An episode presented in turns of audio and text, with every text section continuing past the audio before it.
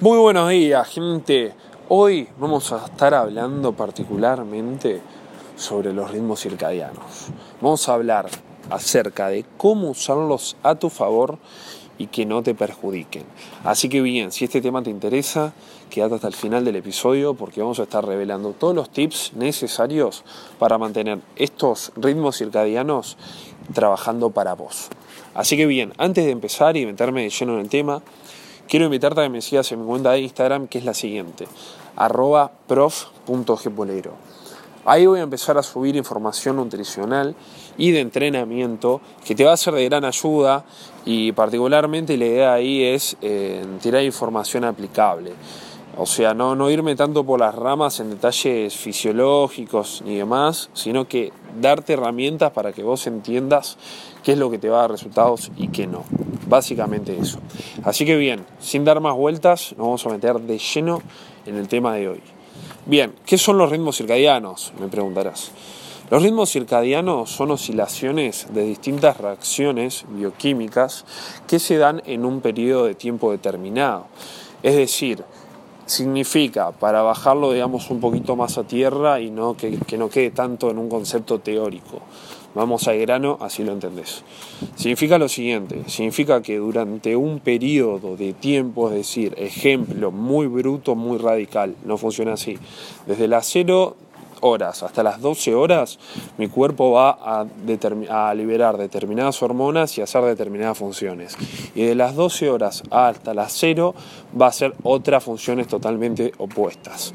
Bien, quiero que te quedes con eso. Entonces, lo que podemos dividir y en base en lo que es un factor determinante de tener un buen ritmo circadiano o no, es tener el ritmo sueño-vigilia adecuado a nivel hormonal. Es decir, que a determinada hora tu cuerpo va a empezar a, liberar ciertas hormonas como la melatonina, que seguro has escuchado hablar de ella, que es la hormona del sueño, y lo que va a provocar es desencadenar una serie de respuestas fisiológicas y metabólicas que van a determinar, que van a llevar a, tu cuerpo a ese estado. Es decir, te va a entrar, te va a dar sueño, te van a dar ganas de dormir, te va a dar fiaca, vas a empezar a bostezar, eh, te va a bajar un poquito la temperatura corporal y te, y te va a dar como ese chucho, ese frío, ganas de dormir y demás. Básicamente eso. Y el lado opuesto sería cuando nos despertamos, que nuestros fotorreceptores detectan la luz solar o lumínica en general y en base a eso van a determinar otra serie de respuestas de estimulación, como son la adrenalina, la noradrenalina, la hormona de crecimiento, el cortisol, por ejemplo, para desencadenar en tu cuerpo esas reacciones eh, bioquímicas que desencadenen en un estímulo, es decir, para levantarte, estimularte, darte ese estado de alerta, de vigilia. Esa es la función.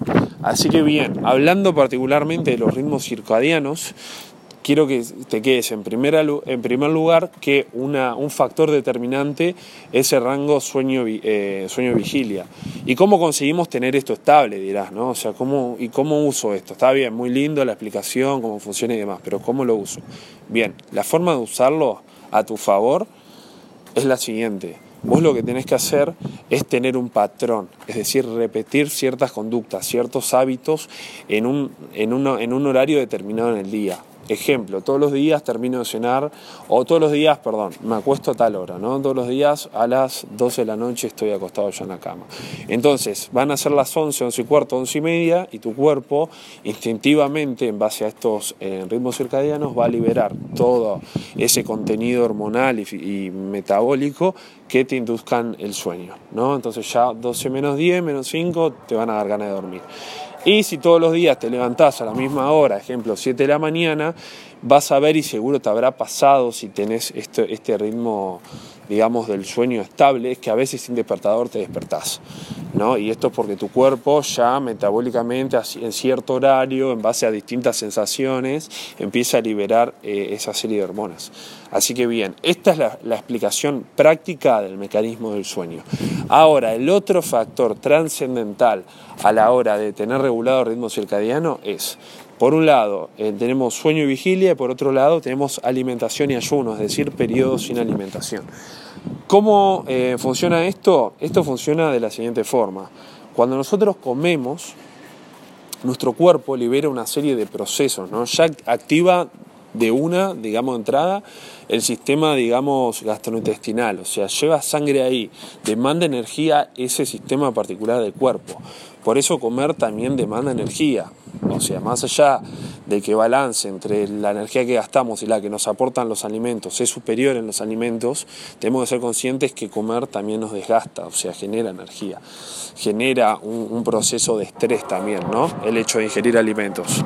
Así que bien, bueno, espero que no se escuche en el podcast, pero bueno, si no, ya todos los conocen, son estos tipos que pasan con camioneta hablando por un parlante, así que bueno, espero que que te quedes con el mensaje igual y que no te, no te dejes llevar por, por el ruido, que creo igual, igualmente ya se fueron, por suerte, espero. Así que bien, volviendo al tema, volviendo al grano. Eh, a lo que voy es lo siguiente, cuando comemos desencadenamos esa serie de procesos en respuesta a la alimentación. Y cuando no comemos realizamos los ejercicios de contrarregulación, ejercicios, reacciones de contrarregulación que lo que nos van a permitir es utilizar nuestras reservas endógenas como fuente de energía. Y eso que desencadena a su vez, eso desencadena la señalización de ciertos genes protectores. O sea, quédate con que es necesario estar un tiempo sin comer. O sea, no te dejes llevar por el típico mito que tienes que comer cada dos horas o cada X cantidad de horas, porque la verdad que no, funciona así. Hay que darle al, al cuerpo un tiempo de reposo un, tiempo en el que el sistema digestivo descanse y que se den los procesos que se tienen que dar para depurarnos, para limpiarnos y desintoxicarnos básicamente. Eh, y usar nuestra propia grasa, limpiar nuestras arterias, en fin, demás funciones. Así que quiero que te quedes con eso, que el ritmo circadiano se ve influenciado por el, por el ritmo de sueño-vigilia y por el periodo de alimentación y ayuno.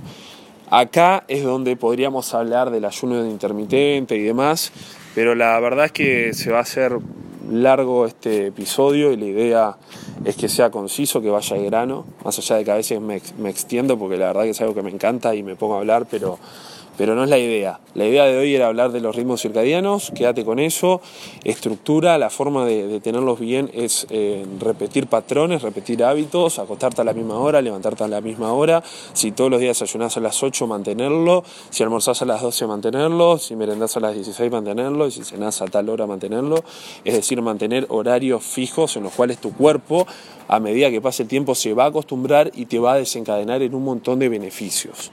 Que ahora quiero terminar este, este podcast, este episodio del día de hoy, con los beneficios que nos trae tener un ritmo circadiano adecuado. Tener un ritmo circadiano adecuado primero nos, permite mantenernos estables o incluso, dependiendo del contexto de, que se encuentre la persona, perder grasa corporal. ¿no? O sea, nos ayuda a limpiarnos, a depurarnos, nos ayuda en el hecho de que, de que tenemos todos los procesos en un, en un marco, en un tiempo, en un timing adecuado, justo, y por ende nuestro cuerpo está regulado. ¿no?